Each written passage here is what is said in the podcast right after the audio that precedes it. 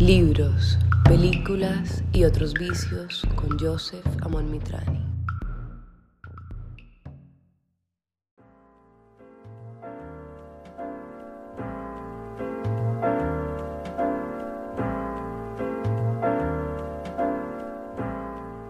Queridas, queridos, saludo pirata en esta vergüenza de programa.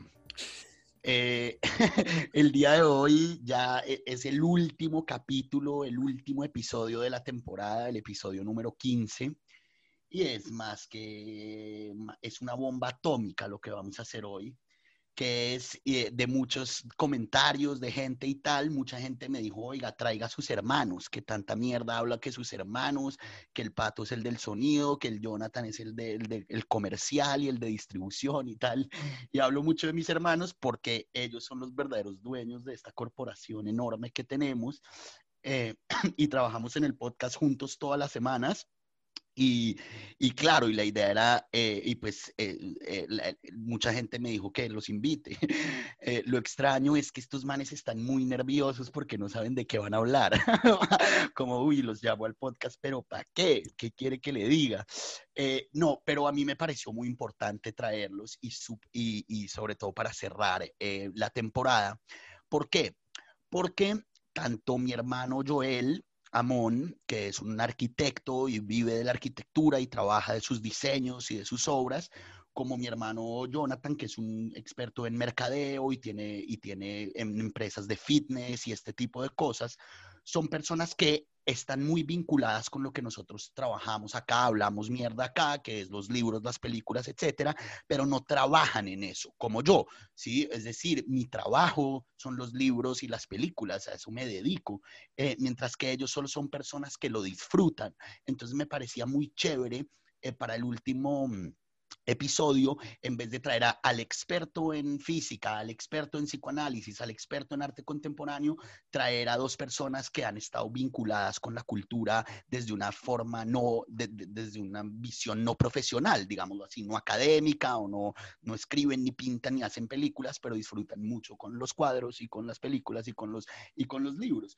Eh, y, además, em, la idea de esto, eh, de, este, de este episodio, es, es, es que nos cuenten ellos por qué creen que es importante hacer este podcast, porque si fuera por un tema comercial de que queremos montar un negocio juntos, hubiéramos hecho una, una no sé, un puestico de empanadas, una vaina así, una, una app para no sé qué, vainas que, que en verdad en billete, pero es que este podcast no va a dar billete, entonces, y nos quita mucho tiempo, eh, mi hermano Jonathan tiene dos hijos, tiene como cuatro trabajos, el Joel también está trabajando durísimo ahorita en una construcción y tiene sus proyectos, yo estoy súper metido en temas del doctorado, ahorita estoy de profesor de tiempo completo y este podcast quita tiempo. Entonces la pregunta es, juepucha, ¿para qué meterle tanto esfuerzo? ¿Para qué meterle tanta vaina a esto que comercialmente no funciona, a esto que, que etcétera? Entonces, que no es una simple, no es una simple empresa para, para generar dinero. Eh, sino que tiene algo por lo que queremos hacerlo. Entonces, como que un poco la, primera parte del episodio quisiera preguntarle a mis hermanos como qué les parece importante de, de, de, tener un podcast que haga divulgación cultural, que eso es lo que hacemos a, fin de cuentas, periodismo cultural, cómo lea este libro, etcétera, etcétera. Em, y vamos a hacer una, segunda parte del podcast donde voy a hablar un poquito de Marco Aurelio, de este grandísimo escritor estoico romano, eh, hablando un poco de las críticas que nos han llegado al podcast y de los, y de los, sí, de la crítica en general tenemos muchos lovers del podcast, muchos amantes del podcast que lo aman y que siempre, y que siempre están súper pendientes de todo y felicitan. Obviamente, normalmente cuando uno le gusta algo es más fácil felicitar que cuando uno no le gusta criticar, ¿no? Pero también tenemos haters del podcast eh, que nos han dicho esto no funciona, a mí no me gusta esto, a mí no me gusta esto. Entonces me parecería muy chévere hacer como una segunda parte del episodio de, de charlar sobre eso y cómo lo vemos nosotros, las críticas, etcétera, partiendo de una, de una máxima muy bonita, de un principio filosófico de Marco Aurelio, de esta filosofía romana brutal eh, que aparece después de la época helenística y después de la gran filosofía griega. Entonces, eh, bueno, eso es em, eh, los muchachos están muy nerviosos, les da mucha pena pasar vergüenza, pero yo estoy muy feliz porque yo llevo pasando vergüenza más de dos meses, entonces qué chévere que ellos también se avergüencen un ratico y le hablen al público. Eh, entonces me dijeron, usted entrevístenos, yo no voy a meter la, la, vaina ahí, pero entonces listo, eh, yo voy a arrancar con mi hermanito Joel, el pato. Eh, y me gustaría preguntarle, Patico, como primero, Marica, bienvenido al podcast, a su podcast. Eh, usted ha estado siempre del lado de, la técnica y del lado de tras bambalinas y ahorita está enfrente, entonces me parece súper tenerlo. Primero, bienvenido. Y segundo, quisiera que nos charle un poquito usted, como, como decía, un, un man que no trabaja con la cultura, con los libros, etcétera. ¿Por qué le parece importante, en vez de montar otro negocio, de simplemente no hacer nada, eh, tener este podcast y les cuento pues a todos los oyentes que Jonathan y Joel, mis hermanos, son los más intensos con que no es que me estén ayudando en un proyectico mío, sino que de verdad lo sienten como propio y son los más intensos, marica, saque este capítulo, no sé qué, tiene que compartir en Instagram porque ta, ta, ta, ta, ta, están muy metidos en el proyecto y además de la belleza de estar con ellos y de reunirme con ellos todas las semanas a hablar del podcast, como que creemos que, que, que, que, que esta vaina va para algún lado y sirve de algo. Entonces, Patico, me encantaría que nos charle un poco de, por qué le parece importante el podcast, si le parece importante, y un poco, digamos que algunos ejemplos de su experiencia eh, con el arte y con este tipo de cosas, digamos que enfocándolo a, la importancia de contarle a los otros eh, sobre películas, sobre libros, eh, lea esto, recomendaciones, etcétera, etcétera. Entonces, adelante, Patico. Bueno, queridas, que no, mentira. Eh, bueno, que, muchas gracias por tenerme aquí. Como ven, bacano este, esta experiencia. Estoy bien nervioso porque me da mucha pena, mucha vergüenza estar de este lado del podcast. Pero, pero muy bacano. Un saludo, un saludo a todas las, las escuchas y todos los, que nos escuchan. Em, digamos que, que este proyecto siento que empezó porque nosotros tres como, como hermanos, siento que hemos como cimentado una gran parte de nuestra relación en la habladera de Popó. Como que nosotros tendemos a sentarnos a echarnos unas polas o así sea, o en un Zoom con este tema de la pandemia y eso, y hablar de un montón de cosas que yo creo que gracias a la influencia suya de la filosofía y la literatura, y su pasión por el cine, y etcétera, y en mi caso eh, un poco la arquitectura, tienden a, mucho a, llegar a, a, lugares de, que nos preguntamos por la estética o, o, simplemente, oiga, ¿qué tal este libro? ¿Qué tal esta peli?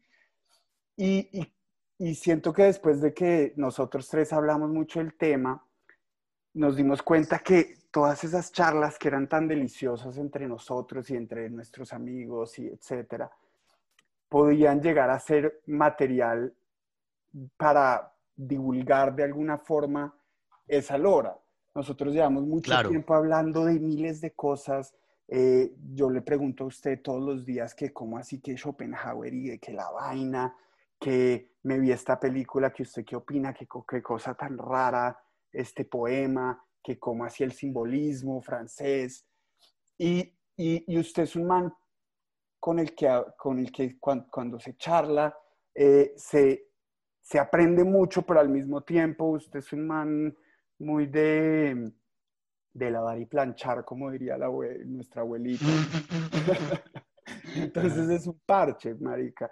Y, y, siento que, no sé, también, también nosotros hemos hablado mucho de, de, la radio, como que me acuerdo desde, desde chiquitos que, que, usted hablaba de tener un, programa de radio y, crear en esta, en, este, en, este, en esta forma oral una, un, una, un, un programa o un método de divulgación cultural eh, nos pareció una gran idea y creo, que, y creo que ha sido muy bien recibida eh, escucharlo es una maravilla, es, es, increíble porque uno aprende un montón y son temas que personalmente me encantan, pero al mismo tiempo me cago de la risa y los invitados han sido increíbles y, y eso. Y por el lado de por qué, porque creo que es importante y porque... Exacto, digamos que ya ahí nos contó como, claro, eso es muy chévere, sabe que yo no lo había pensado, como nuestra relación familiar se basa mucho en eso, ¿no? Eh, hablamos de política, de libros, de, edificios, de arquitectura, de la vaina, de la vaina, de la vaina, y es como que uno termina esa conversación después de unos guaros y dice, puta, yo hubiera grabado esto, sería la mejor clase universitaria que hay. No había pensado en eso, como muy nerdos nosotros, ¿no? como que nos basa, nuestra relación se basa en hablar mierda sobre libros y películas y arte, ¿no? sí, sí, sí. Pero claro, pero entonces le iba a preguntar, por ejemplo, esta cosa de entonces, pero ¿por qué, por qué la, importancia de eso? Porque también podemos estar hablando de golf o de lo que sea y es igual de importante el golf a ir a McDonald's que leerse un poema. Así es como, ¿por qué le suena que es un gran proyecto basado en, arte? Que sobre todo lo hemos basado en libros y en películas. Bueno, digamos que no sé si voy a hablar mucho popó, pero hágale que siento, siento que siento que la experiencia estética que uno tiene frente a cualquier obra de arte es, es muy potente, es muy potente. Esa sublimidad de leerse un gran poema o verse una gran película es una cosa hiper individual y muy potente y muy especial y muy, muy, muy, y muy bacana. Y lo que uno tiende a, sentir y a hacer cuando tiene este tipo de experiencias, así sea con, con cosas bobas, eh, es quererlas compartir, ¿no? Como somos animales políticos, sociales. Entonces, lo, que uno, uno después de tener estos, esta piel de gallina porque se leyó un poema o se acabó una película y uno dice, no, parce, ¿qué es esta cosa tan hijo de puta que me acabo de ver? Y, lo que uno tiene ganas es de compartirlo. Entonces, entonces siento que, que el, lo, lo, lindo de hacer un podcast es no solo, es, bueno, a través de, de, de, estas charlas y de estas, y estas formas en las que usted habla, que son medio, medio, medio tranquis, poder compartir estas experiencias que usted ha tenido o estas charlas sobre, sobre Freud o lo que sea, compartirlas para decirle a la gente como, oiga, yo he tenido, yo, yo Joseph Amón, he tenido esta experiencia con este, con la Iliada. Y es muy importante, porque usted la leyó y sintió cosas muy, muy cerdas. Y eso es como lo lindo de, de, pensar que, que en, los, en, en, el arte hay, unas, hay, hay una forma muy, muy potente de sentir la vida. Claro. Que, y, que, y que es muy lindo compartirla. Simplemente Exacto, es como, sí, yo ahorita les estaba contando esta idea de que yo me estoy leyendo ahorita eh, Rojo y Negro de Stendhal, que es este gran narrador francés de, del pues de mitades del siglo XIX y es, digamos que el creador de la gran novela de Simonónica. Y yo me he leído Rojo y Negro muchas veces, esta novela de dos tomos de Stendhal, y les estaba contando que... Em, que como yo ya me sé la historia, ¿sí? De, qué va a pasar con el personaje, con Julien, el, personaje principal, estas nuevas lecturas de Stendhal no, no es que me den ganas de saber qué va a pasar en el cuento, en la historia, en la novela, sino que me dan muchas ganas que otra persona lo lea. Es ese sentimiento de cuando uno tiene la experiencia estética, como usted decía, Pato, eh, dan, por, porque somos animales políticos, dan ganas de que otro sienta lo que uno siente, de compartirlo, ¿no? Entonces, yo, yo estoy leyendo ahorita Stendhal y lo que me dan ganas es de comprarme un libro y mandárselos a ustedes y, obligarles a que lean y a que sientan lo que yo siento. Y eso es un poco inexplicable, pero digamos, sí, se explica más como la naturaleza humana es compartir, ¿sí? Como el pájaro necesita el nido, el humano necesita la polis, necesita el vivir con otros. Y la experiencia estética es eso que queremos compartir de ese desesperadamente.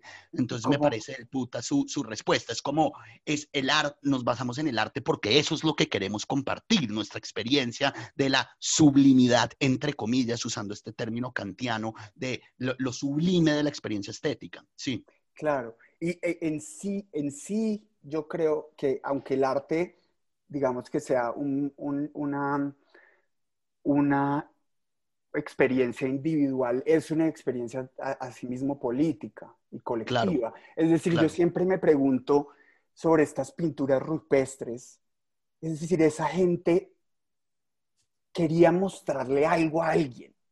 Claro. Había algo en su alma y, un revoltijo que solo pusieron ahí a, través de la pintura porque era la forma, digamos, menos, sí, más abstracta, más abstracta, más visceral de decir la cosa. ¿Sí? Como que podría decírselo oralmente, vea, el bisonte tal, no, eh, no, no está captando lo que yo siento al ver el bisonte, ¿no? Claro, y, y, como productor de la obra y como consumidor, que es la experiencia estética, uno como que, y, quería poner el ejemplo de, de, cuando yo me vi Nostalgia de Tarkovsky, que es creo que mi película favorita. Uy, qué película eh, tan hijo puta. vamos recomendando, ahí ya boté Stendhal, eh, que lo lean rojo y negro. Eh, y bueno, Tarkovsky, que es este gran director ruso, y Nostalgia, para mí es la mejor película de Tarkovsky para mí. Eh, ajá, o, Persona de Bergman, son películas que usted me había eh, recomendado, por ejemplo. Y yo, después de mucho tiempo, yo, usted me las había recomendado hace años y yo me las veo, yo digo, uy, parce, yo tengo que hablar con Joseph de lo que acabo de sentir. Porque al final de cuentas, el, el director y el que, lo, el que escribe la película nos está comunicando algo y eso hace sentir un montón de cosas y y esos, esos, esos feelings re locos y esas cosas que sentimos las queremos, tendemos a quererlas compartir. A compartir, sí. Ya para pasar a, Jonathan, eh, que este, este típico, típico argumento, no, típica pregunta de si le tocara irse a una isla desierta, ¿qué libro se llevaría y tal? A mí me parece estúpido, en el, yo no me llevaría ningún libro, a mí me parece estúpido en el sentido en que uno lee para contarle al otro. ¿Sí? Y eso pasa mucho, mucho en el amor, ¿no? Es decir, eh, cuando uno está enamorado, ya el libro de Stendhal no es, no es el libro, sino es, esto le va a encantar a, mi chica. no sé, a mí me pasa mucho eso. O cuando uno está escribiendo, es como esa, esa, eh, sí, ese, ese vínculo, lo que usted dice, de, e, ese vínculo político de la experiencia estética. Entonces, bueno, la verga, eh, exacto, al final de cuentas, esa también hubiera sido mi respuesta si usted me lo hubiera hecho a mí. Por eso es que hacemos este podcast, porque es la necesidad de compartir lo sublime o, la experiencia estética que no, no, no existiría si no existieran los otros para compartírsela. La verga, Patico. Bueno, vamos a pasar a Jonathan, que el man está ahí calladito. Eh, Jonathan, Jonathan, está ahí en la playa. Creo que no se podía interrumpir mientras uno hablaba, entonces yo estoy aquí juicioso. el, Jonathan está en la playa y parece que tiene medio problemitas ahí con el internet y tal, pero vamos a ver, yo creo que ya, ya probamos y se escucha bien. Joner, Marica, le hago la misma pregunta, parce, como lo mismo, nos quita tiempo, sobre todo usted ahorita con familia grande, con mucho trabajo, la pandemia, lo uno, y es hágale y usted mandando mails, que a Spotify, que a lo uno, que, que please, que vea, que lea, que tú, nos quita tiempo, Marica, nos quita tiempo y es duro hacerlo.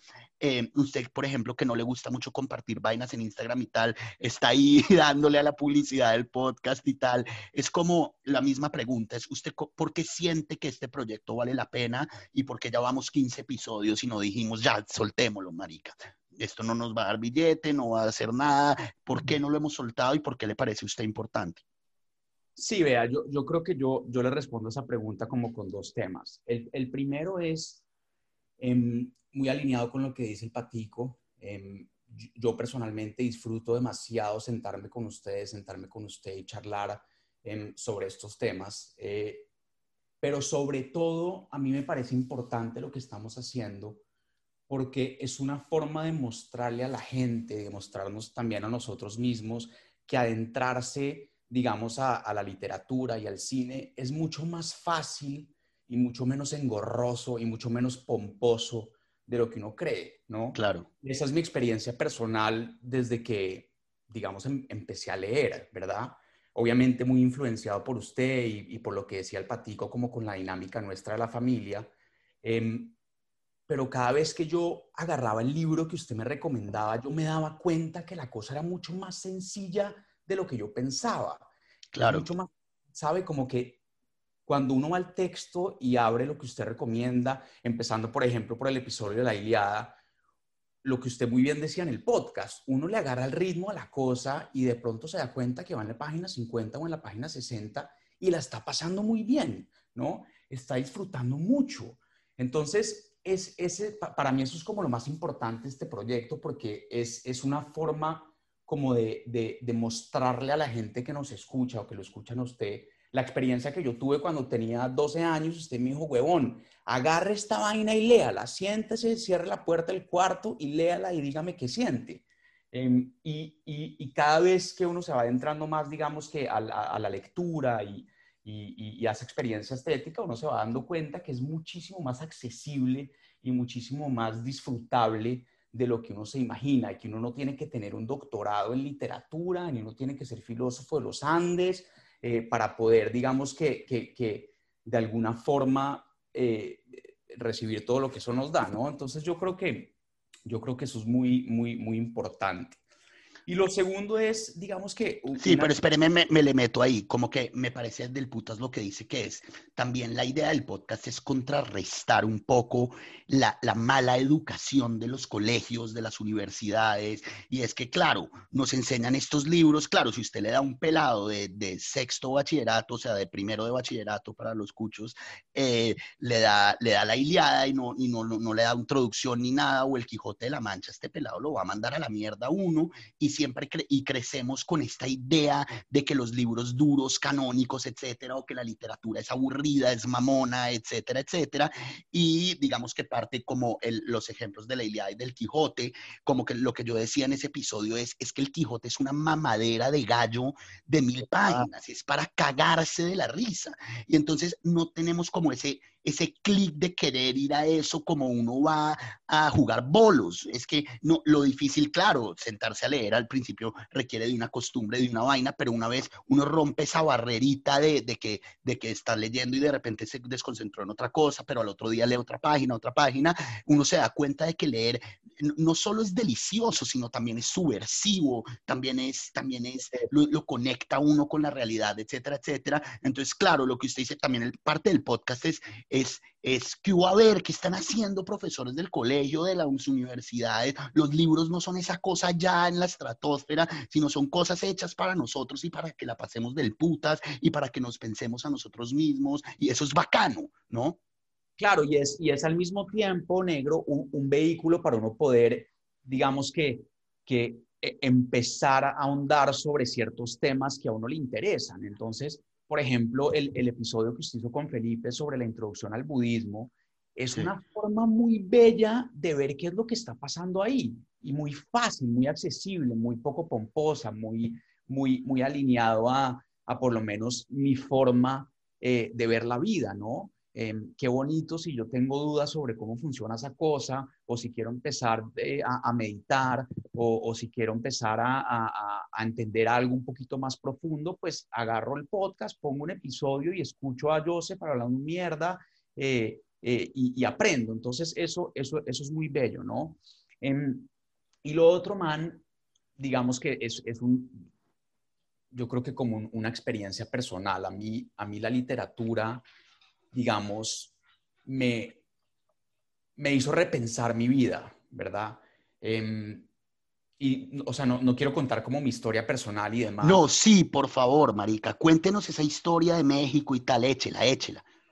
Bueno, digamos, o sea, digamos que, digamos que en, en o sea, a mí lo que me pasó es, yo, yo, yo estaba en México trabajando en una empresa, eh, digamos, eh, queriendo tener una vida corporativa y recuerdo muy bien, em, yo ya leía, digamos que yo ya leía, yo, yo, era yo era una persona que en Australia, yo hice una maestría en Australia y en Australia como que empecé a coquetear con la literatura de una forma un poquito más, eh, digamos que más, eh, eh, más con, más interés. Pero cuando estaba en México, estaba leyendo, estaba leyendo Un beso de Dick de Molano y estaba leyendo El guardián entre el centeno de Salinger bueno, entonces vamos a recomendar esos dos libros maravillosos, dos novelas. Es eh, Un beso de Dick de Fernando Molano, que es este grandísimo escritor de los ochentas, bogotano, que tiene tres libros que son Todas mis cosas en tus bolsillos, que es un libro de poemas bellísimo.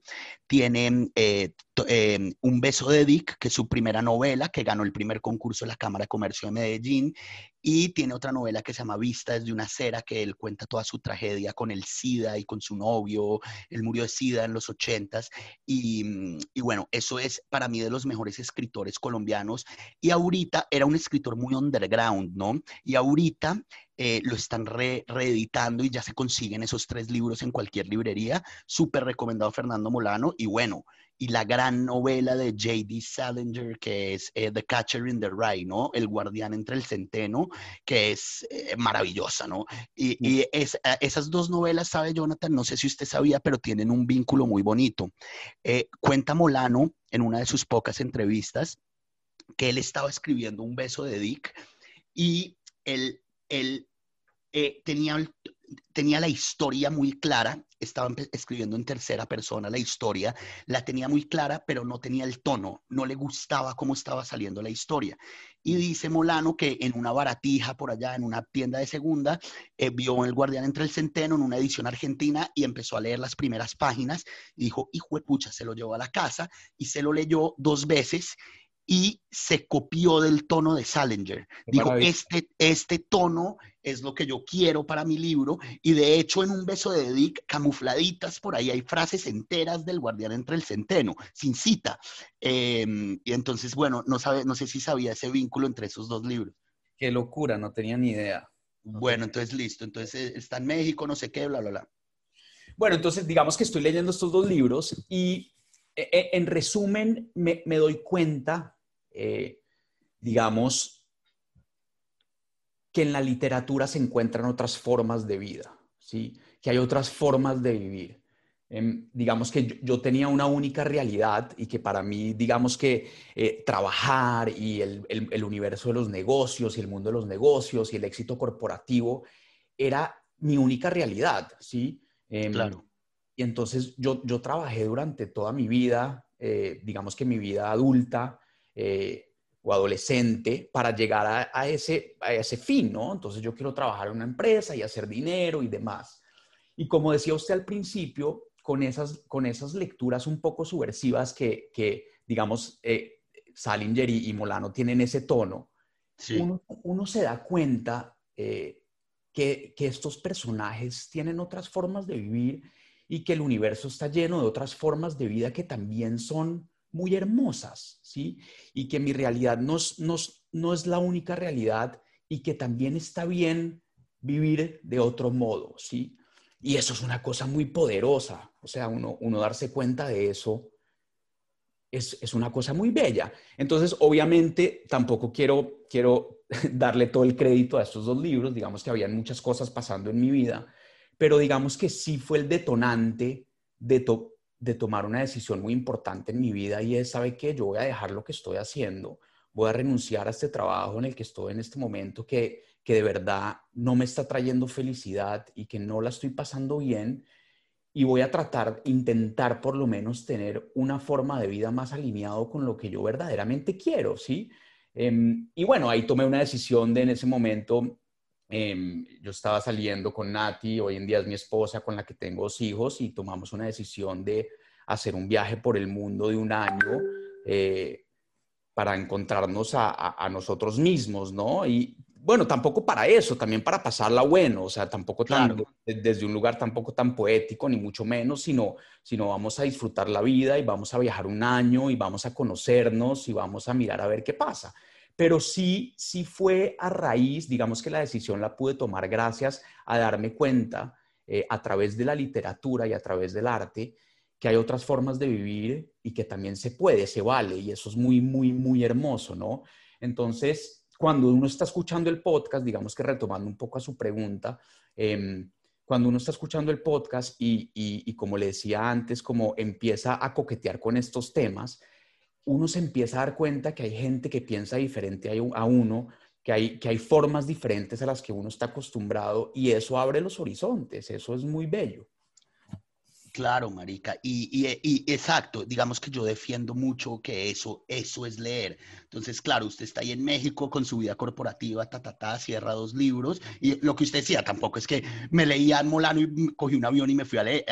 Obviamente estaban pasando muchas cosas en su vida, pero yo defiendo mucho la literatura y, digamos, la importancia de, un podcast de este tipo en, e, exactamente en ese sentido. Y es literalmente ponerse en los zapatos de otro y ver que hay formas de vida distinta. En, unos ensayos que yo escribía para, para el periódico mm, del, del colombiano de Medellín, yo decía esto de, de, claro, es que si usted es homofóbico, eh, y se lee a, Molano, por ejemplo, o a Fuguet, por ejemplo, o se lee a Rambo, pues usted se puede poner en la carne del estilo de, cómo piensa esta persona y se va a dar cuenta que es mucho más parecida a usted y que hay formas distintas de vida, etcétera, etcétera. Es muy raro, Unamuno decía esto de que el, racismo y el, y, el, y el odio lo quita la lectura, no es cierto, pues Hitler leía, pero sí causa ese efecto de poder ponerse en el lugar del otro y ver que hay formas distintas de vida y de conocer el mundo, eh,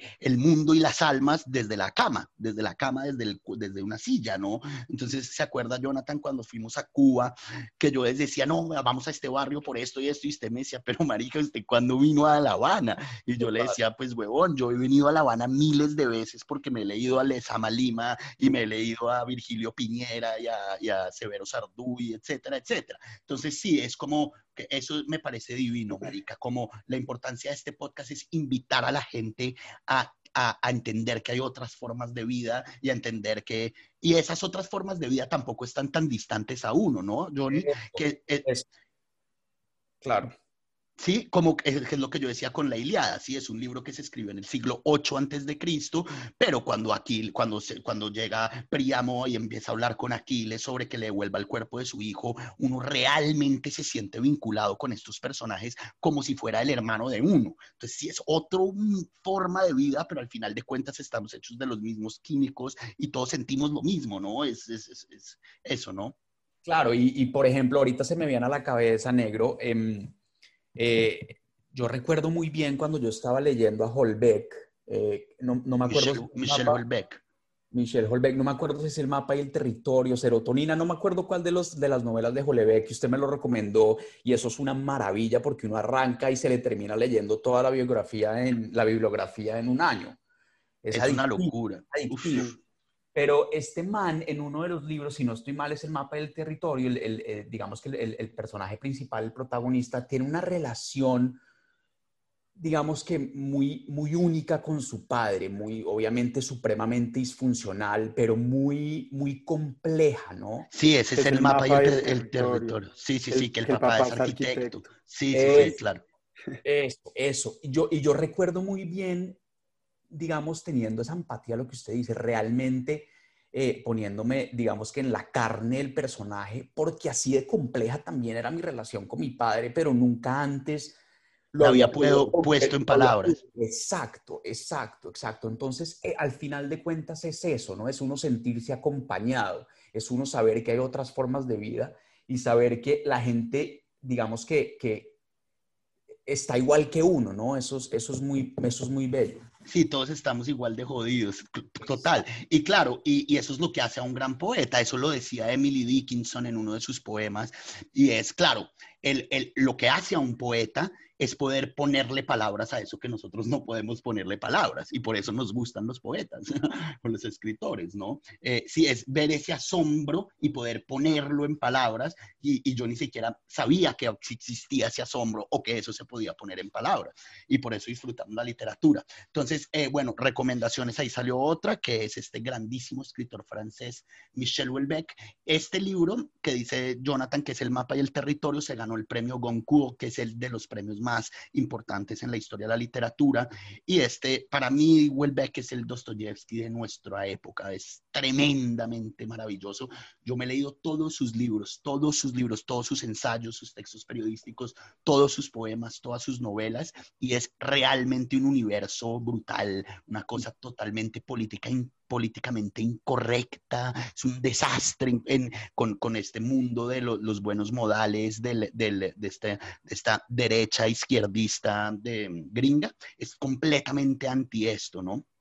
Eh, y es, es una prosa tremenda. Bueno, eh, eh, vamos a hacer una mini pausa. Obviamente los oyentes no la van a sentir porque el pato lindo lo va a pegar perfecto, pero nosotros sí tenemos que hacer una pausa aquí en, en Zoom para arrancar eh, la segunda parte que vamos a hablar de los defectos del podcast, de cómo ustedes sienten eso, las partes técnicas, las partes eh, del contenido, etcétera, etcétera. vamos exactamente Yo no sé, no sé, Patico, si usted está contabilizando, pero yo acá tengo 34 minutos. Hacemos esta mini pausa, volvemos a grabar. La pausa ustedes, oyentes, no la van a sentir. Y eh, de una vez yo me hago cafecito y toda la huevonada y arrancamos con la segunda parte. De una. Rock and Dele. roll. Dele. Bueno, perritos lindos. Eh, perritos. La vaina, entonces listo, Marica, me, me parece divino como que estemos los tres en el mismo canal de por qué vale la pena hacer esta vaina. Porque es duro, Maricas, es duro. Y parte de lo duro, eh, que eso, digamos que yo lo he vivido mucho con mis textos literarios, es, es recibir, eh, y también académicos, es recibir críticas, ¿no? Es duro, en el sentido en que, en que cuando uno hace un trabajo que no está expuesto al, al, gran público, entre comillas, o que intenta arte, entretenimiento, como lo quieran llamar, pues uno pasa sin pena ni gloria, ¿no? Pero, pero, ay, tengo el web WhatsApp, voy a cerrarlo. Ya, listo, me escuchan. Dele, dele, está perfecto. Listo, listo, listo. Eh, entonces, claro, eh, uno pasa sin pena ni gloria y pues se reúne con el jefe y le dice, oiga, hizo mal este trabajo y ya. Pero en estos trabajos artísticos, incluyendo el podcast, incluyendo mis poemas, mi novela y los libros que yo he hecho, cuando uno publica, ya esa, eso no le pertenece a uno, sino que le, le pertenece al oyente, al lector, etcétera, a lo que llaman la cultura. Entonces, cualquier lector de mis libros tiene todo el derecho a decir esto es una mierda, no sé qué. Y claro, y, y, y, si uno hace empanadas, por ejemplo, y la empanada sabe mal, pues uno dice, bueno, mejoremos. Pero cuando uno le critican sus libros, por ejemplo, eh, duele mucho porque es el alma de uno puesta ahí. Si usted está criticando mis libros, está criticando mi corazón y, y cómo yo escribo mi corazón, ¿no? Y eso pasa también con el podcast un poco menos porque pues es un proyecto con, conjunto donde estamos aprendiendo todos, pero pasa. Entonces quería hacer esta segunda... Eh, esta segunda parte del episodio con ustedes que me está encantando, creo que es el mejor hasta ahora. Eh, eh, me gustaría hablar de eso. Y antes me gustaría contarles un poco de, de, un principio del putas del estoicismo romano sobre esto. Una de las cosas que a mí me encanta de hacer este podcast, que vuelvo a poner el paralelo con mis libros, yo escribo un libro y desde que termino el libro, un libro li de literatura, un libro de poemas, digamos, y desde que termino el libro hasta que recibo el feedback, la retroalimentación de eso que yo hago, pasan años, porque se tengo que terminar el libro, editarlo, bla, bla, bla, bla, bla, bla hasta que consigo alguien que me lo quiera publicar, hasta que otra persona se encuentra conmigo y me dice, esto fue una mierda. Pueden pasar dos años y a mí ya se me olvidó de qué se trataba el libro, ¿no? Entonces, eh, pero lo que me encanta de este podcast es que es todo muy inmediato. Entonces yo digo, fue puta, no sirve el sonido acá, la música, la vaina, y, a los, y al, al otro día tengo tres cosas de, de, Instagram que me dicen, no, la gente jode mucho, se escucha perfecto, tal, Entonces, o, o, oigan, bájenle a la música, etcétera. Como que no tiene la retroalimentación de una, y digamos que yo, yo por lo menos yo ya tengo mucho callo para entender que las críticas de las personas vienen normalmente de un buen lugar, ¿no? Normalmente vienen de, me parece el putas el proyecto chévere si yo puedo opinar y eso me parece se lo aprendí a Joe Rogan, que es hoy en día el man que más, o sea, el podcast más escuchado del mundo. Si uno ve los primeros podcasts de Joe Rogan, el man estaba, era malísimo, se veía malísimo y el, incluso el contenido era malísimo. Eh, y era Rogan diciéndole todo el tiempo a sus, a sus oyentes como, venga, escríbanme a ver qué les gustó, qué no, dejamos el video, no lo dejamos así. Y fue armando su podcast en el podcast mismo. Y ahorita que me he metido mucho a escuchar podcast, esto es como algo que pasa en los podcasts y me parece del putas, es una vaina muy contemporánea, muy de que el lector está, el, en este caso el oyente, está ahí todo el tiempo, inmediatamente. Pero entonces lo que quería, porque digamos que lo, lo que quería empezar con, con esta idea de Marco Aurelio, que parceros, si ustedes no han oído hablar de Marco Aurelio, seguro sí, eh, pues es un, un, emperador romano, lo llamaron el último de los, de los emperadores buenos, sí, esta fama del gran emperador romano, eh, le decían el Marco Aurelio el sabio, ¿no? Eso es siglo II después de Cristo, ¿no? Eso es después de, la filosofía helenística, después de Epicuro, de los estoicos, de los cínicos, etc. Eh, Marco Aurelio era un gran fanático de la cultura griega, leía griego perfectamente y escribía griego perfectamente, griego eh, ático, y, se leyó muy bien a, los estoicos y aplicó el estoicismo a, una a su forma de vida, no solo de mover el imperio, sino de, de, de, saberse a sí mismo, de conocerse a sí mismo. Y Marco Aurelio, toda, toda, toda su vida, eh, o sea, desde, digamos, no, no, toda su vida, digamos, dicen que, que estas meditaciones las compuso en, desde, mil desde el 170 hasta el 180, dicen que, que, están las meditaciones, pero lo que se dedicó mucho a escribir sus pensamientos eh, como de una forma, eh, la meditación para Marco Aurelio, muy distante a la meditación oriental, era, era enseñarse a uno mismo a vivir. ¿No? Que eso es algo, digamos, que yo aplico mucho. Por ejemplo, cuando yo estoy haciendo ejercicio y estoy comiendo bien, sin mucho carbohidrato, sin mucho, y estoy haciendo ejercicio, me siento muy bien. Entonces a veces escribo, Joseph, acuérdate, acuérdate que hacer ejercicio y, y, comer bien no es solo para verse guapo, sino porque te hace sentir bien. Entonces cuando estoy echado comiéndome una pizza y eso se me olvida que si estoy comiendo bien me hace sentir bien. Entonces, eh, eh, digamos que la meditación en Marco Aurelio, que es este gran estoico, era, era era la idea de recordarle, de enseñarse a uno mismo según la experiencia, cómo se debe vivir. Entonces, ese libro es súper recomendadísimo, hay muy buenas traducciones eh, de las meditaciones de, Marco Aurelio y son, son pequeñas pensamientos muy bien estructurados, muy bien escritos. Era un poema, un poeta tremendo, este militar.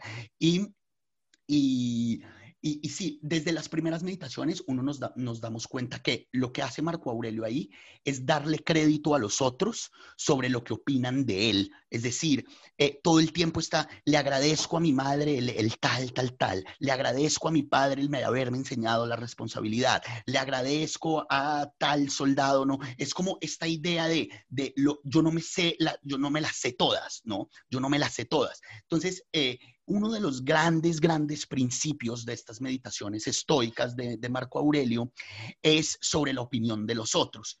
Y digamos que hay algo que yo trato de meter mucho en mi, en mi cabeza, es difícil a veces, que opina mucho de uno y a mí me encanta chismosear y opinar mal de la gente, yo soy un hater total, eh, pero me meto mucho esta idea de Marco Aurelio, que opera de la siguiente forma, es muy lindo de entender. Lo que dice Marco Aurelio, este principio estoico, es el siguiente. Cuando alguien tiene una opinión sobre lo que usted hace, ¿cierto? Es decir, si el pato, por ejemplo, hace un diseño o si Jonathan decide poner una, una vaina de boxeo en su gimnasio para ampliar el, el, espectro de fitness, lo que sea. Uno toma una decisión y uno hace una labor, una, o yo escribo unos poemas o hago un texto académico, ¿cierto? La gente va a opinar sobre eso, ¿cierto? Y lo que dice Marco Aurelio es, a partir de esa opinión, del otro sobre lo que yo hago, hay dos opciones. Una es mentira, lo que está opinando es mentira. Y la otra es lo que está opinando es verdad. ¿Sí o qué? Alguna de las dos es cierta. Obviamente, no verdad en mayúscula ni mentira en mayúscula, porque sabemos que la verdad no existe, pero o tiene razón o no tiene razón, digámoslo así. Entonces, el principio básico de Marco Aurelio es muy sencillo, que eso es muy estoico, es esta idea del, equilibrio, ¿no? Eh, em, es, em, es, si tiene razón en su opinión, pues no me debo sentir mal, sino debo aprender esa opinión y trabajar sobre eso, ¿no? Y si no tiene razón, pues no le hago caso. Entonces no me preocupo, simplemente no se preocupe la opinión de otro, que si es verdadera, pues gracias, y si no es verdadera, pues la ignoro y punto. Entonces, partiendo de eso, me gustaría contarles un poco las cosas que han llegado. Eh, Patico, ¿usted está ahí? ¿Me escucha? Sí, firme, mi pez. Entonces, la idea es la siguiente. Yo, yo, la, y Jonathan, ¿está, ¿está ahí firme? Vamos, estamos. Listo. Entonces, la idea es que, digamos que a partir de este principio estoico de, de Marco Aurelio, eh, voy a obviamente eh, que, ustedes se vayan metiendo en la conversación y me vayan diciendo si creen que es, es eh, acertada o no y cómo la podemos mejorar y, digamos que las partes ya del el, contenido y la forma del podcast. Entonces, digamos lo siguiente, la mayoría de gente, digamos que en este momento tenemos más o menos 300 personas que nos escuchan constantemente. obviamente hay muchas más escuchas que, que las 300, pero hay gente que solo escucha una y se va. Pero ahí en las estadísticas vemos que la, gente que escucha todos los episodios y que repite son más o menos 300, ¿no? Hay una buena cantidad de gente ahí, no, no es gigante, pero es, chévere, es, es, una buena cantidad de público. La mayoría son halagadoras, obviamente, porque si uno quiere opinar de algo, normalmente uno es más, uno es más afín a opinar si le gusta, si no le gusta, pues ya no, no, no, no va a cagarse el trabajo del otro. Pero obviamente tenemos muchos lovers del podcast que todo el día, oiga, ¿cuándo va a salir el nuevo episodio? Me pareció una chimba. Tengo muchos comentarios en mi Instagram, en mi, en mi inbox, en el, en el direct, que me, mandan fotos con los libros que compraron. Le mando un saludo a Dani Nahum, mi hermano del alma que está por allá en la nieve en el, en el norte de Estados Unidos. Eh, los escucha todo el día en ese frío y me mandó, digamos, una foto con el inconveniente de haber nacido de Ciorán. Eh, a Ochoita también le mando un saludo gigante. Em, eh, que están comprando los libros, que están releyendo el Quijote, mucha gente que no conozco y que han llegado de alguna forma, me mandan como que están leyendo y que pun, que por favor dígale a mi mamá que me compre este libro, una vaina divina, ¿no? Como, uy, la estamos logrando. Pero también tenemos los haters que eh, no, han, no, no, les, no disfrutan el podcast y no han, y no han, y pues que algunos son conocidos que me dicen, no, ya no me he podido terminar ningún capítulo por esto, esto y esto. Entonces, digamos que, por ejemplo, hay una, una señora que es profesora de la Universidad del Norte, eh, donde yo trabajo, y estábamos charlando con ella sobre temas de trabajo y me habló del podcast. Yo le dije, ¿has escuchado el podcast? No sé qué, porque yo se lo había mandado y me dijo, no, no me, no me, no me ha gustado el podcast. Ella me dijo, como yo, yo lo he visto, yo te he visto a ti dictar clases y es muy distinto porque, claro, está el pelado ahí, la pregunta, tan, el tablero. Pero entonces, por ejemplo, les voy, a empezar con la primera crítica eh, de ella. Eh, y no, digamos que eh, esta, esta profesora y recoge algunas de otros. Voy voy a empezar. Por ejemplo, de la parte técnica, y ahí Patico usted nos puede explicar la parte técnica.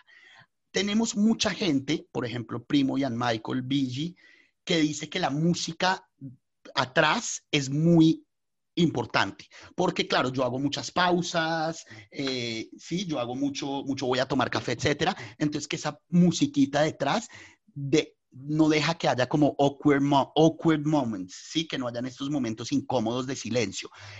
Eh, en cambio, hay gente que detesta la música ni siquiera muy pasito, ¿no? Entonces, al principio, cuéntenos, Pato, cómo fue eso que al principio no le podíamos bajar y tal, y les pregunto a los dos de qué opinan de la música. A mí me queda muy difícil opinar, como que lo puedo escuchar sin música y no siento tan raro los momentos muertos, y lo puedo escuchar con música y me suena bien pro, bien bacano. Esa es, digamos, una de las críticas generales que han dado, el tema de la música. Gente que lo ama, gente que lo odia.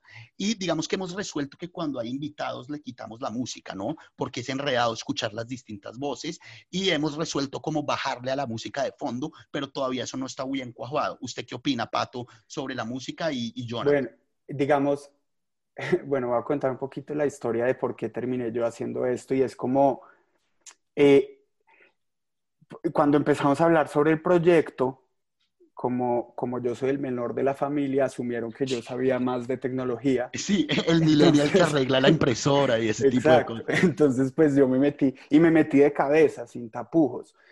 Y eh, a punta de, de, tutoriales en YouTube y vainas, me metí en el video de, ok, ¿cómo, cómo es la estructura de un podcast? La gente qué hace. Y en, en, en ciertos podcasts tienden a poner música, en otros no. Y eh, como era, al principio era usted solo hablando, eh, el tema de la música tenía mucho sentido, porque le daba como una, yo, yo que sé, siento que, que, que para mucha gente había, había algo de compañía detrás de la vaina y se, y se volvía menos un, un lecture de buscar a alguien hablando de un tema y más una cosita más radial, más, más tranqui. Eh, y al principio estábamos usando una aplicación que permitía a uno poner la música y teóricamente de forma inteligente, unas, audios que, que, esta página tenía, y teóricamente de forma inteligente la, le bajaba y le subía el volumen dependiendo del el volumen del audio original. Entonces esa era la vaina. Y eh, resulta que en cuando habían invitados e incluso cuando no habían invitados, el volumen mínimo que permitía la aplicación era muy alto era muy alto. Entonces, lo que... Lo sí, yo, yo, escuché, yo, yo, escuché hace poco de los primeros podcasts y la música era muy, era, sí suena duro. Sí, entonces, digamos, lo que en el video que nos metimos fue, ok, chao esta aplicación, grabemos los audios por separado, yo me bajo una aplicación de edición de audio, de esas gratis, y me meto en el video a punta de tutoriales de cómo, cómo hago la vaina. Yo tengo pues algo de idea de cómo hacer esas vainas porque he editado videos para la universidad y tal. Eh, y encontramos el segundo problema y es los derechos de autor. Entonces nos tuvimos que meter en el video de tenemos que poder poner una canción de fondo que eh, no nos lleguen, no nos jodan en el, en el, pues en el futuro porque esa canción no teníamos los derechos de autor. Entonces ahí, ahí, hubo un problema con ese tema y mucha gente me, me, ha escrito incluso a mí porque usted, usted ha hablado en el podcast de que yo soy el, el, técnico. El, técnico que le meto la musiquita y la mierda. Eh, y, y eh, y, pude poder y pude bajarle más a la música y la vaina. Y lo que hicimos fue, en claro, entonces lo, lo, el, en el programa donde grabábamos el podcast, las plantillas de música no dejaban bajarle y subirle lo que uno se le dé la gana. Entonces tocaba, tocaba en otro programa de edición, pero entonces si uno coge a Bob Dylan, uno lo sube a Spotify y se lo bajan de una porque uno no tiene los derechos de la canción. Entonces lo que hicimos fue coger una canción que no tuviera derechos, a un jazzecito que nos gustó, que no tuviera derechos o lo compramos, Pato? ¿Eso lo, eso lo compramos o...? Eso, eso, lo, eso, lo organizó Jonathan y es que el man se buscó una forma dentro de, de SoundCloud de buscar tracks que no tuvieran derechos de libres de derechos. Ajá. Y después de buscar Jonathan y yo un montón, encontramos esa cancioncita que cuadra, cuaja muy bien para... Que eso es de los nuevos, ¿no? Eso está desde cuál, ¿usted se acuerda que, desde qué episodio está? No, pero por ahí es unos seis, siete, no sé. Sí, y, bueno, Pato, ¿usted cree que cuando hay invitados es mejor dejarlos sin música? Bueno, eso no sé, como que siento que de, los dos lados hay, gente que dice, no, marica, no se meta en ningún video, suena bien. Obviamente yo sí le he terminado bajando un montón, Incluso usted a veces, yo la, vez pasada les mandé una maqueta con el volumen súper bajito y usted dijo, no, tampoco tanto, súbele un poquito. Entonces, como que a partir de ahí, pues hemos llegado a, conclusiones que, que, que, la música funciona con invitados o, o, mínima o sin música. Eh, y al final de cuentas lo que usted dice es muy válido, como que la gente nos diga, obviamente van a haber opiniones de lado y lado, y entre los tres llegar a, pues, a conclusiones a partir de lo que la gente nos diga que, que hagan el podcast lo más bacano posible. Claro, porque en verdad, como siguiendo este principio Marco Aurelio, en verdad hay gente que jode por joder, es mentira. Sí. Oiga, yo le quería hacer una, una pregunta como teórica de, del principio de Marco Aurelio y para, para nosotros saber y que los oyentes, y es, dentro, dentro del ego y, y, la, el narcisismo de cada quien, ¿cómo, cómo, y obviamente sabiendo que no existe una verdad, cómo uno sabe qué es cierto y qué no? Claro, eso es un problema, eh, claro, esa es la pregunta evidente, pero digamos que en una respuesta muy a lo, a lo Marco Aurelio tiene que ver con el, con el sentido común, ¿no? Eso es una cosa muy del, del estoicismo, con la razón común. Y es, y es con lo que usted decía, nos sentamos usted, mi hermano y yo, eh, Jonathan y usted y yo, y, y, decimos, ok, nos están diciendo que este episodio no se escucha nada y uno lo escucha y se escucha perfecto. Entonces, sí, pero ¿por qué están jodiendo ahí? Si se escucha muy bien y tenemos la opinión entre los tres y entre los tres la vamos armando, o, eh, y por eso estamos haciendo esto. Entonces, digamos que el principio básico del estoicismo, que es tan difícil, es el sentido común, es repiense, por eso la meditación en Marco Aurelio, es enséñese usted mismo a vivir. Entonces, si usted me dice mañana, oiga, deja de hacer tanto ejercicio, que eso es malo para, para la ansiedad y yo voy cada vez que hago más ejercicio me siento mejor, pues es mentira lo que usted me está diciendo. Y, solo tiene envidia de que me estoy volviendo todo fortachoncito, huevón. sí, es, es, como, marica, piénselo, piénselo. No, y al final de cuentas, sí, si llegamos a la conclusión de quitarle la música, los tres y después nos llegan un montón de mensajes, oiga, ¿qué pasó con la música? Pues es porque la música sí era Es, exacto, exacto, métale. Jonathan, ¿usted cómo ve toda esa parte técnica? Y también quería ahí hablarles del tema del micrófono.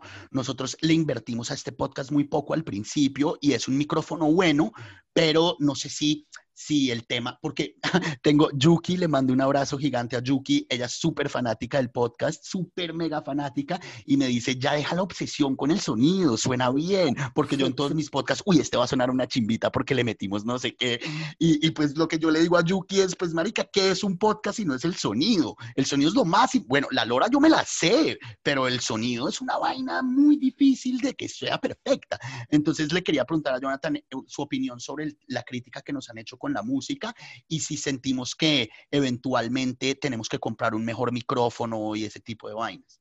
Sí, vea, yo, yo lo que creo es, es, primero que el, el, producto final todavía no está listo. Entonces, a mí, independientemente del lugar, digamos, del que venga la crítica, independientemente si es de hater, simplemente por criticar o si realmente, digamos, que es un comentario constructivo para que la cosa funcione mejor, eh, bueno, primero nos ha funcionado mucho, porque yo recuerdo muy bien, Jos y Pato, no sé si se acuerdan del el, episodio con Oscar, el, de, el del agua. Claro, el del agua. Ciencias naturales, digamos que ese fue el primer, el primer episodio donde realmente nos encontramos con problemas de audio, eh, porque fue el primero que usted trajo invitados. Y digamos, si, si, si, ese, si, si no nos hubieran, digamos, dado críticas sobre ese episodio, muy probablemente no hubiéramos comprado el micrófono y muy probablemente no hubiéramos investigado la forma de organizar el tema de la música y demás. Entonces, lo primero es, no importa desde dónde venga, eh, digamos que la crítica o el comentario, para nosotros es constructivo, porque a raíz de esos comentarios es que nosotros estamos mejorando, digamos que el producto. de em, acuerdísimo. Y lo, y lo segundo es que, que, esto todavía no está listo. Entonces, quién sabe si, si después de digamos, en esta segunda temporada, eh, reanalizando todos los episodios que ya, que ya están, digamos, en el aire y conversando con gente, decidamos aquí o para allá. Eh, creo, creo, que, creo que el producto está, está, se, está terminando, ¿sí? Em, y, y, yo, vea, yo, yo escucho muchísimos podcasts de todo tipo. Em, y lo que yo siento es que cada uno tiene su propia alma, ¿no? Como que cada uno tiene su propia, su propia, su propia energía. Eh, y una vez uno acepta eso, todo está bien, ¿no? Claro. Como ese es el estilo, no le gustó, no lo escuche. Exacto, exacto, exacto. Em, sin embargo, siento que todavía hay trabajo que hacer, por ejemplo, en el tema de la introducción. Creo que podemos sentarnos como a repensar el tema de la introducción. Creo que se Sí, de esa voz sexy, libros, películas. Hay gente que le gusta y gente que no. Sí. Claro, claro. Hay introducciones. temporada hacemos nueva intro. ¿Qué, qué, qué? Que de pronto para la segunda temporada podemos hacer una nueva intro. Sí, si tengo por ahí alguien que tenga una voz bacana y quiera ayudarnos con la intro, bienvenido. ¿Sabe qué? Por ejemplo, hay intros, hay intros muy chéveres de podcast em, donde, donde previo a que usted grabe el episodio, digamos que hace una pequeña introducción de, de, lo que va a hablar, ¿no? Y eso obviamente después se mezcla con música y con sonido y quedan chéveres. En fin, a lo que voy es que, a lo que voy es que todos, todas esas críticas o esos comentarios son súper recibidos desde nuestra trinchera porque eso es lo que nos ha hecho mejorar. Eh, y aguanten porque esta vaina va para largo y, todavía no está terminada la ¿Usted dice, usted dice que va para largo? Yo tengo mucho camello, marica. No, no, no. Lo que sí les puedo asegurar es que yo no me quedo sin temas, marica. Yo puedo durar haciendo estos 20 años y no me voy a quedar sin temas. Eso sí y para meter y, para meter la cuñita, es, si quieren que esta vaina siga, ayúdenos a compartir y de cuánta vaina. Claro, claro, porque hay mucha gente que, nosotros... Claro, hay gente que muy del putas el podcast y tal, marica, ayude a compartir para, para que más gente lo escuche. Y obviamente, entre más gente lo escuche, más ganas nos va a dar a nosotros de seguir. Eh, ¿Y qué opinan del micrófono? ¿Será que eso hay que mejorarlo para la segunda temporada o, o me quedo con mi microfonito de 20 euros? Eventualmente, quizás, no sé si para la segunda tenemos que ver y hablarlo nosotros. Que el Jonathan meta plata, que se mantenga plata, marica. Uno aquí bien vaciado en Europa, weón, man, allá en una piscina, weón. Denos para el micrófono, marica. No, yo creo que está bien, man. Yo creo que el tema de agua está, está, está bien. Em, a mí me da mucha risa que usted, usted en varios episodios decía, juepucha. Primero me da mucha risa que diga juepucha. Juepucha, yo también no puedo Sí, con el digo juepucha. juepucha, digo juepucha, no le creo. Usted dice, usted dice, esa película es muy juepucha. Es para, seguro es para no decir hijo de puta porque me parece muy fuerte. Uy, qué marica, Claro, yo- pero- yo no pero me había dado cuenta de eso. Lo chistoso, lo chistoso es que lleva insultando cinco minutos y ya cuando va a decir hijo de puta dice hijo de pucha. sí, porque el podcast es groserísimo. Sí, Pero pero bueno, entonces, ¿qué? ¿Qué digo juepucha qué? ¿Con el micrófono? No, con, con, su, con su roommate que escucha reggaetón y nunca nadie escucha el reggaetón, ¿sí me entiende? O sea, ¿No se escucha? Ok. No. Lo que yo le decía, que, que es lo que le dice su parcera, al final de cuentas, uno, uno está muy, muy obsesionado con, las, con la parte técnica porque uno es el que, el que revisa esos detalles, pero como en todo, ¿no? Cuando el producto ya está en el aire, la gente lo disfruta de la forma en que, en que, en que está y ya, y eso es... Y eso es- No, y al mismo, bueno, yo desde el lugar disque técnico, también está bien obsesionarnos desde nuestro lado. Yo sé que el consumidor lo va a aceptar, Sí. pero como decía Miss Van der Rohe, Dios está en los detalles. Es decir, No, esas claro, yo- cositas para nosotros y quizás el- el- la persona que escucha o, o su, su amiga le vale huevo, pero está bien que nosotros estemos metidos en el Estoy de video. acuerdo. Yo me acuerdo cuando me iban a publicar mi segundo libro, eh, que era un libro de poemas que lo estaba publicando una editorial aparte mía. Mi primer libro fue, yo no con, con justo con, con mi hermano montamos la, el taller y todo, pero el segundo ya era con, con, con editor. Y yo me acuerdo que el mierdero que yo le hice porque quería hacer cambios, hasta que me dijo, bueno, y lo sacaron de imprenta para yo hacerle cambios, y los cambios era romper dos versos de forma distinta era simplemente poner dos enters en distintos versos. Y yo le dije, ya, gracias, ya quedó. Y el man volvió a leer el libro y dijo, ¿qué cambios le hizo, marica? Y yo obsesionado por el hijo de puta verso. Y el man no se dio cuenta, el editor ni siquiera se dio cuenta que yo había cortado los versos. Pero sí, a final de cuentas, yo estoy más tranquilo de que pude cortar esos dos versos como yo quería. Y sí, y, y- y hay que darle y estar muy pendientes del sonido y de lo, de lo nuestro. Bueno, y se viene ya para finalizar un tema mucho más denso y después ya hace- hacemos un cierrecito que también eh, esta señora de la universidad me dijo algo que también me lo han, di- me lo han dicho dos o tres personas en total. Esta señora, eh, una, eh, creo que Oscar me lo dijo que fue uno de los invitados, el del agua, y, y una persona que no conozco. Entonces, cuando son tres, uno dice, ups, pero cuando se la he nombrado a otras personas, me dicen nada que ver, no estoy de acuerdo. Entonces, quería descifrar con ustedes a ver este, este problema.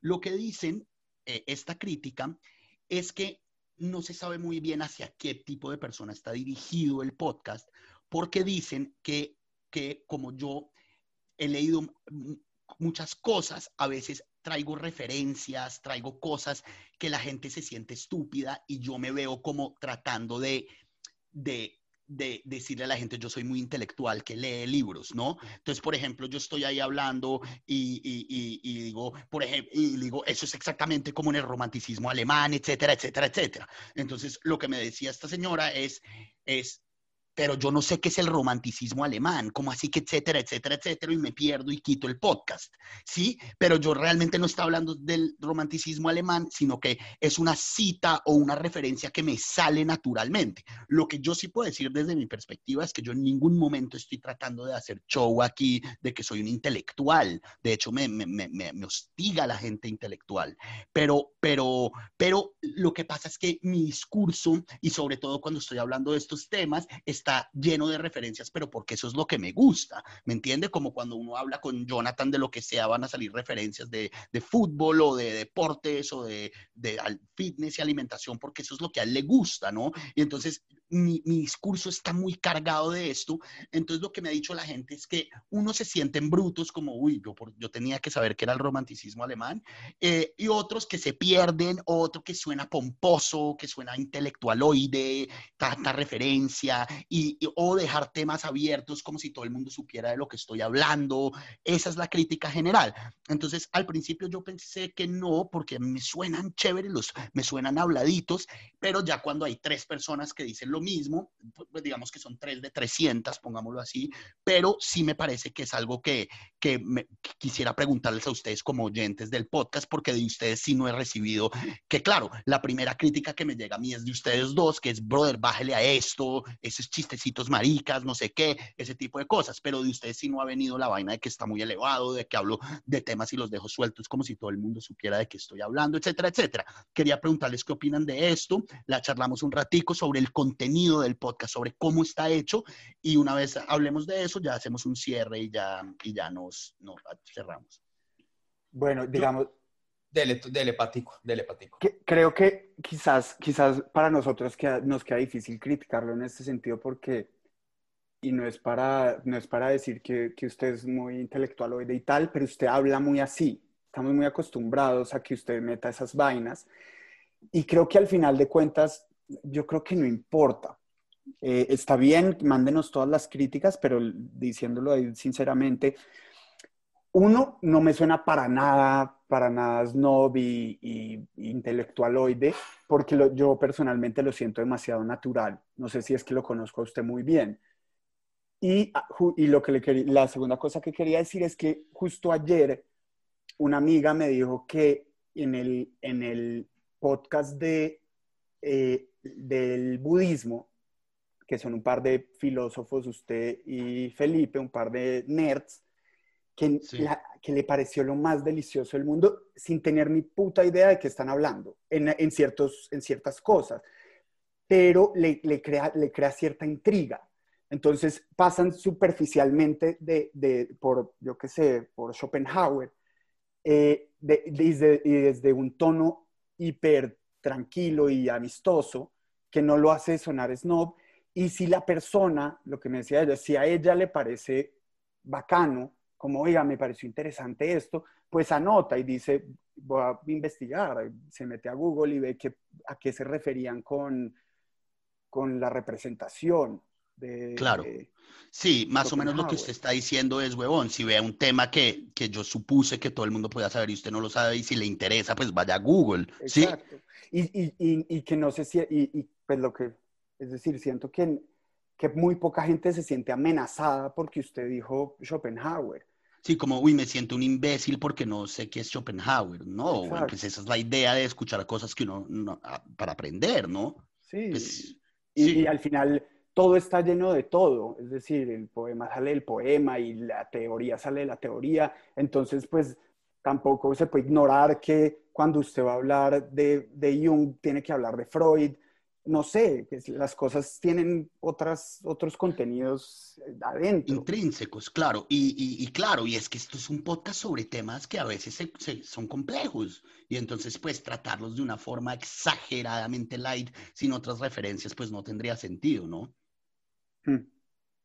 Sí, yo, yo, yo estoy de acuerdo. De pronto ahí, yo lo que, lo que, lo que sí me llevaría de, de ese comentario, que también lo podemos nosotros pensar, es como que las, por lo menos las recomendaciones que usted hace de, de qué leer o de qué películas ver o de, o de digamos, qué, libro agarrar, em, estén en algún lugar. Porque, sí, eso me lo dijo Ochoa. Ochoa me dijo ese, sí. Porque siento, siento que de, de, de repente cuando uno termina el capítulo y de pronto por ahí va el comentario, es, o tantos referentes y tantos nombres y tantas cosas que ya no sé si ir a comprar como Nahum eh, eh, em, Cioran. o a Jolebeck, porque lo dijo Jonathan al, al minuto 10, o a, a Nils van der Rohe, ¿me entiende? Que lo dijo el Pato en el minuto 40. Entonces, de pronto lo que podemos hacer es como una, una pequeña síntesis del capítulo con, digamos, las, las, las, las referencias Sí, los libros que se citaron o un mini resumen, que eso nos llevaría mucho más camello, ¿no? Y, los tres estamos llenos de trabajo, pero imagínese, además de la descripción y la vaina, sería volver a escuchar todo, qué libro cité, no sé qué, sería más camello, pero esa idea es muy buena. Y ponerlo como en la descripción o hacer una base de datos y mandarlo por mail. Eh, Ochoita, que es un gran amigo nuestro que está en, en Miami ahorita, me mostró que hay, hay podcasts sobre todo de estos temas de educación que le mandan a un mail. Yo no, no sabía eso y él me lo mostró con un mail con un, un, mini resumen del podcast y con todas las referencias.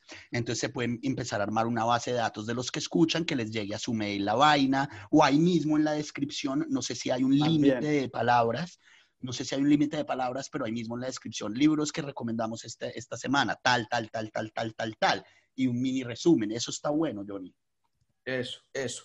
Pero sería camello, ¿ah? Bueno, pero independientemente si lo hacemos o no, o, la forma en la que lo hacemos, creo que va más, más por ahí, más como, como ¿me entienden? No, no tanto a que, a que suene rembombante y pomposo y, y, digamos snob, como dice el patico, sino más bien que hay tantos referentes que uno, de, uno desde este lado dice, puta, ya no me acuerdo es que levantar o que, que agarrar. Es verdad, es verdad. Claro, y, y como ven el, el, tono, digamos, Joelito Clark, que, que, lo trajimos a hablar de psicoanálisis, decía que, que al principio me salían como unos chistes bien malos y que eso le parecía como hueso, como, y, él, y de hecho Joel Clark es para cagarse de la risa, y yo pensé que el episodio con él íbamos a cagarnos de la risa juntos, y de hecho le salió, le salió muy serio. La gente que conoce a Joel me dijo, marica, pero Joel, ¿qué le pasó, güey? ¿Qué es que Joel es serio. tan en serio a sí mismo, güey? Sí. Joel es eh, tipo serio. claro, y Joel es muy, es muy partidario de dejar la huevonada y el saludito pirata y el eh, voy a tomar café, jijiji. Pero no, no sé, como por ejemplo esto, esto ahorita fue un chiste y una huevonadita. No sé cómo sienten el tono y la vaina, si tengo que mejorar en algo de eso a mí me encanta, parce. Yo creo que parte de lo que, de lo que ha hecho medio exitoso esto es eso. Es que se habla de disque, temas disque profundos, pero al mismo tiempo usted se toma un cafecito, ¿sabe? Este es el jueguito que creo que los oyentes les traman. Bueno, y yo creo que, man, al final volvemos a la misma pregunta del principio y, y, a la forma en que la contestó Joel. O sea, yo creo que al final la idea de esto es como es como replicar una charla con usted de la forma. Sí, en verdad yo hablo así, yo hago esos huesos todo el día y ese es mi estilo y si no sería dar una conferencia en la universidad, que ya estoy mamado de hacer eso. Eso, eso, eso. Entonces yo creo que por ahí va la cosa. Bueno, perritos, entonces ya, ya, maricas, para finalizar y ya, ya creo que vamos un buen tiempito, debemos ir ahora y, pucho. Eh, me gustaría, primero me está encantando este episodio, creo que es el mejor, divino. Em, un podcast sobre el podcast, una cosa muy del Quijote, ¿no? Un libro sobre un libro. Escribir una novela sobre escribir una novela, hacer un podcast sobre hacer un podcast, me parece espectacular. Pero bueno, perras, vamos a lo siguiente. Eh, se viene la, cerramos cada 15, decidimos entre nosotros, es un número un poco aleatorio, a mí me gusta el 15, eh, es un número un poco aleatorio, estuve viendo podcasts, hay algunos que hacen temporadas de 10, otros que hacen temporadas de 20, así, nuestras temporadas van a durar 15 episodios, es un número muy chévere. Eh, y este ya es el último y la idea es descansar un mes o algo así y para empezar a arrancar la segunda temporada.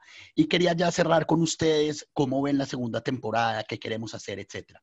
Desde mi perspectiva, yo echándole un ojo a todo, eh, vi que me gustaría por lo menos, eh, he hablado mucho de libros, pero he hablado más bien poco de cine, que es una de las cosas que yo, como ustedes saben, que yo, o sea, yo me veo dos películas diarias todos los días y voy al cine dos veces por semana, es decir, cuatro, es, decir, sí, voy al cine dos veces por semana, yo veo muchas películas y yo tengo una lista de las películas que más me gustan y además con los estudios de guion y, y además puedo traer gente muy chévere. Yo digamos que veo, por ejemplo, hacer algo muy muy de el cine italiano viejo, de uh, un capítulo sobre Buñuel, no sé, un capítulo sobre Bergman. Esa es mi, mi, misión, es poner dos o tres capítulos específicos sobre cine, cine, porque hicimos el de Almodóvar, pero el de Almodóvar en realidad era sobre Jean Cocteau, era sobre teatro. Hicimos el de Porno Miseria, que hablamos de la, película de Luis Ospina, de Carlos Mayolo, de cine colombiano, pero en realidad era sobre poesía, ¿no? Era sobre los poemas de Giovanni Oquendo, el, el punk y todo esto. Eh, y no sé, ha, salido el cine por ahí, pero no tan cerdo como los libros. Eh, le hemos dado un capítulo entero a la Ilíada, un capítulo entero al Quijote. y así, a leer, un capítulo entero sobre leer, un capítulo entero sobre escribir, pero el cine ha quedado un poco medio relegado y en verdad de lo que más me gusta hablar a mí. Entonces yo sí creo que quisiera hacer algo más sobre cine. Eso y lo segundo que les quería preguntar es cómo ven hacia dónde van y lo segundo es lo de las encuestas de Instagram. Entonces, eh, para los que este es el primero que escuchan o lo que les han escuchado para ahí, eh, mis redes sociales son muy fáciles. Se meten Joseph Amón Mitrani en Instagram o Joseph Amón en Twitter o en Facebook Joseph Amón Mitrani, creo, y se, me buscan, me siguen en el Instagram y lo que hacemos es que, es que yo ah, eh, tengo dos o tres temas y hago unas encuestas. ¿Qué quieren escuchar esta semana? ¿Cine italiano o El Principito? Y votan y todas las encuestas hemos hecho la que ganó han quedado temas ahí, que eso también es un compromiso para la segunda temporada, y es eh, hacer, por ejemplo, la del Principito ganó por muy poco, entonces voy a hacer un capítulo sobre el Principito, que ese es un, libro que hay que hacer un podcast sobre eso. El cine italiano también ganó por muy poco, que no me acuerdo contra quién ganó, creo que, ah, contra escritura creativa.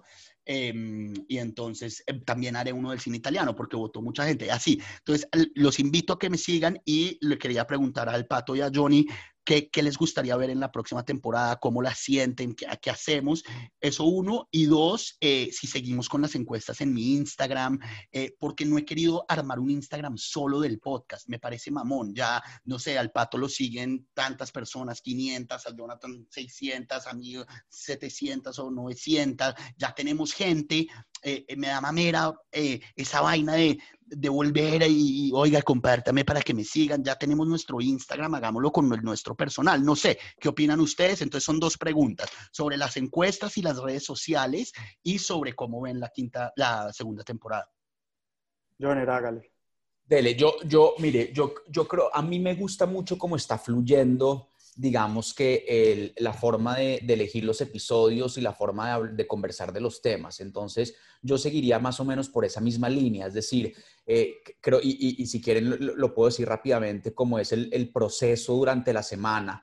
Eh, nosotros lo conversamos, digamos que a principio de semana, usted nos dice un par de temas, lo charlamos entre los tres, decidimos, digamos que esos temas cuáles son los dos o los tres que digamos, que más nos gustarían y ahí usted hace, digamos, o toma una decisión eh, basada en la conversación que tiene con nosotros o lo abre, digamos, que al, público que tenemos o a su gente que lo siguen en, en, sus redes sociales para que escojan. A mí me encanta ese flujo, me parece que, que ha funcionado muy bien eh, y lo que más me gusta de eso es que...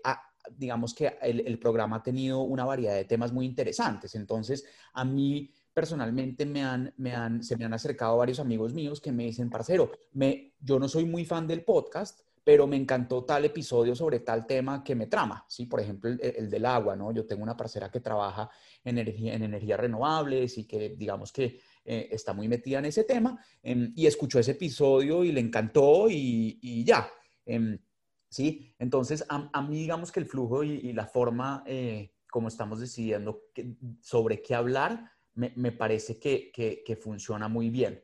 Em, y me parece súper cool el tema que usted dice de, de, las películas. Creo que, creo que hay demasiada tela para cortar. Eh, pero de nuevo, lo que yo decía antes, como que siento que hasta ahora estamos arrancando, ¿no? Entonces, me, me parece que se viene una segunda temporada bien potente. Eh, y nada, es, yo, yo, estoy personalmente muy emocionado y muy feliz de, de seguir, con el de, de, seguir con el proyecto, de echar para adelante. Eh, a mí, yo, yo personalmente disfruto muchísimo escucharlo. Eh, para mí es, escucharlo usted es una delicia. Eh, entonces, yo creo que, que, que, esto va a ser muy, muy bonito aquí para adelante. Papo, ¿y se le, se le ocurre un temita ahorita ya que él quisiera escuchar? Que para, para yo irlo pensando, uno para usted, bueno, se lo dedico a usted y tal. yo, cuando usted hizo la encuesta del, del, del, tema de Bob Dylan y su literatura, eh, a mí me coqueteó mucho ese tema porque Hágale porque yo, o sea, uno, pues yo, yo, yo amo eh, la obra de Bob Dylan, ¿no? Todo lo que, lo, lo, que escribió y obviamente pues toda su trayectoria musical, pero siempre, siempre he tenido como esa pregunta, weón, ¿qué, qué fue lo que pasó ahí, weón? ¿Por qué le pero usted le da duro es el tema del Nobel, sobre todo, ¿no? Porque le dan el Nobel de literatura. Porque le dan el Nobel de literatura. Entonces ahí me surgen otras preguntas de, bueno, ¿quiénes son esos manes del Nobel, no? Y cómo toman esas decisiones. Okay. ¿De qué? Y por qué se lo gana, ¿no? Y por qué se lo gana, eh, no sé, un año un cuentista, eh, una cuentista canadiense, y el otro año un filósofo rumano, y después sí, sí, sí. Es embeleco em, digamos que... Bueno, entonces vea, lo interrumpo. Voy a hacer un episodio dedicado a usted que hable un poco de qué es el premio Nobel, qué es el premio Nobel, que es mucho menos importante de lo que la gente cree y mucho más político y aleatorio de lo que la gente cree. Entonces voy a hablar del premio Nobel y podría hablar de los escritores que a mí me parece que es un premio que dieron muy bien, ¿no? Un Faulkner, por ejemplo. Nadie se merecía más el Nobel que William Faulkner, ¿no? Eh, como un Vargas Llosa es, una, es un insulto a la inteligencia darle el premio Nobel a Vargas Llosa, ¿no? O a Neruda. Claro, y también, y también, brothercito, como, digamos, aprovechar ese espacio y, y meter la música, ¿no? Que la música es la más grande claro. para, mí, ¿no? O sea, uno, uno, uno, se, uno se sienta a escuchar a Leonard Cohen y siente algo muy loco en el alma, ¿no? Y, a Bob Dylan y obviamente... Sí, no, la, la, música es el arte de las artes y es la gran, el, el, gran arte es la música. Entonces, listo, lo que le decía, entonces, podemos hacer un episodio donde hable un poco de qué es el premio Nobel y a partir de ahí hablo de el, la gran decisión de la Academia Sueca de darle el premio Nobel a, a Bob Dylan y cómo la, la poesía de Bob Dylan no opera sin melodía y cómo mm. la melodía no opera sin la poesía. Es decir, si uno lee un texto seco de Bob Dylan, no es un buen poema. Y si uno escucha las, los arreglos musicales de Bob Dylan, no son geniales, pero juntos hacen el, gran poema y, la gran obra de Bob Dylan y hablamos un poco de música y de, de poesía con Bob Dylan y del Nobel. Me parece el putas, le prometo que para la segunda temporada tenemos ese episodio dedicado a Jonathan Canamón y a sus hijitos, que son mis amores de la vida. ¿Listo? los dos. Listo. Eh, Pato, usted, el tema de encuestas, bla, bla, bla. no sé, yo siento que, yo siento que eh, eh, escoger los temas es una cosa muy orgánica que, que, hacemos entre los tres. Si usted se vio una película hace poco y nos dice, Marica, es, quiero hacer esto y relacionarlo con esto, nos puede llegar a convencer. Entonces, como no tomarse tan en serio de hacer una agenda de aquí a, al, al, quinceavo episodio de la segunda temporada, pero, pero comparto con Johnny como que el proceso este de compartirlo y de que la gente haga parte de escoger el, el, el capítulo, me parece una putería. Del eh, putas. Sí, y la encuesta, digamos que claro, digamos que esas encuestas, cuando yo hago, por ejemplo, charlas en universidades y esas cosas, a veces hago encuestas de, de, de quién se metería a este curso y votan 50 personas. Con la del podcast, la última votaron 200 personas. Eso es una vaina grande, man. Sí. O sea, es decir, a la gente le gusta la encuesta y, es muy plata, weón. Sí, marica, esa es su responsabilidad porque yo sigo igual de pobre, marica. Em, bueno, entonces eso, eh, lo, de lo de Ipatico, y bueno, entonces usted dice lo mismo, en la segunda temporada, hacerla así orgánica. Sí, muy orgánica, y ir viendo si a Jonathan a mí se me ocurre, si, o si aparece un buen invitado por alguna razón, ahí vamos viendo. Eh, hacer a los oyentes parte del proceso me parece el putas. Sí, estábamos charlando a ver si traíamos a Andrea Echeverry de Aterciopelados. Vamos a ver si sale eso. Eso sería muy bacano. Sí. Eh, bueno, Patirri, y, un episodio así que usted diga, por favor, hágalo en la segunda temporada y se lo dedico a usted y a Babita. A mí me gustaría, es, muy, es muy amplio y le tocaría a usted volverle un, ponerle un nicho, pero a mí, usted sabe que mi obsesión con la estética, y a mí me gustaría como, como un, un podcast sobre el problema del arte en general. Hablar desde arte conceptual hasta, hasta por qué, vuelvo al, al, ejemplo que ya había puesto del, de la gente de lo, del arte rupestre, ¿por qué esta gente hizo eso? Es, es orgánico, es, es, natural, es parte de lo que es ser humano, hacer arte, eh, la experiencia estética, el acto poético, Em, sí, me escribió un muchacho de Israel, yo fui profesor de él en el, cuando, estaba, cuando yo era profe de colegio. Y él me dijo que yo en mis clases siempre daba estas teorías de que, y lo hablo mucho en el podcast, de es que la, decir que el arte es subjetivo es una estupidez, como a cada uno le gusta lo que a cada uno le gusta, es una estupidez. Y él me dijo que él se acuerda mucho en mis clases cómo trabajábamos este problema de la comunicabilidad del arte y la crítica del juicio de Kant, y que le gustaría que en un podcast hable sobre eso, porque la gente realmente dice, pues si a mí sí me gusta eso, ¿qué hago? Pero como, ¿por qué es una estupidez creer que la... Y entonces le dije, ¿qué tal si hacemos un episodio sobre estética? Principal, en una hora y media, los principales problemas de la estética, que es la filosofía del arte, pensar el arte. Y digamos, usted, usted tocó superficialmente ciertas cosas de eso con Jessica, digamos, el arte sobre el arte, que el arte contemporáneo pone el problema, pone, hace arte con el problema del arte y, preguntarse si eso es arte, yo qué sé, y, la, y, la, subjetividad y la objetividad y Listo, la belleza griega, yo qué sé. Güey. Claro, claro, sí es un episodio muy amplio porque la estética es toda una Exacto, le tocaría es como decir, hable de matemáticas, pero, pero sí podría escoger ciertos temas, podría escoger a Gadamer, estética y hermenéutica, estos libros, eh, pues, la hermenéutica entiende muy bien el problema del arte. Podría hablar de Kant, que ese es un, el canon de la estética occidental. Podría hablar de, la, la, poética de Aristóteles. Podríamos hacer, una discusión sobre si la arquitectura es arte o no, que usted dice que no, yo digo que sí. Sí, sí, sí. Claro, todo el problema es la utilidad del arte. Entonces, si yo hago un rosetón, sí es arte porque no tiene una funcionalidad, pero si ya hago un cuarto para que quepan más personas, ya no lo podríamos considerar porque está pensado en la utilidad y, lo, la, o si la comida es arte y esas vainas que... Pues, claro, que eso es lo más... Sí, la gente que cree que un chef es un artista y esas cosas. La fotografía también tiene un problema ahí grande que, que Susan Sontag lo trabajó muy bien con la caverna de Platón. Bueno, podemos hacer uno, tendría que ver sobre qué temas hablar específicamente y, podemos hacer uno sobre estética, me parece muy del putas, sí. Bueno, queridos hermanos, los amo con todo mi corazón. Para mí ha sido el, no, toca escucharlo completo, pero para mí ha sido el mejor podcast. Me parece que hablamos de temas divinos, salieron recomendaciones, los amo mucho, eh, los extraño, los extraño mucho. Quiero estar ya con ustedes. Em, Joel está en Bogotá, Jonathan está en Costa Rica y yo estoy en Madrid. Eh, y bueno, nos veremos pronto a seguir bebiendo aguardiente y hablando mierda y jodiendo a los hijos de Jonathan. Los amo con todo mi corazón. Salió espectacular el episodio. Ojalá la gente lo escuche y se mame las casi dos horas, creo que nos fuimos. Eh, sí, marica, salió larguísimo, pero bueno, es el último. Es, en las series pasa eso. el último episodio le dan más, más tiempito.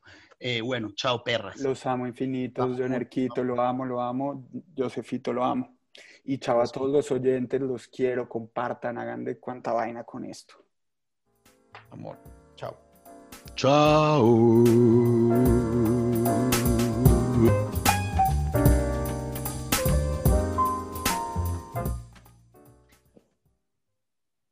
Listo, perris. Listo, mis perros.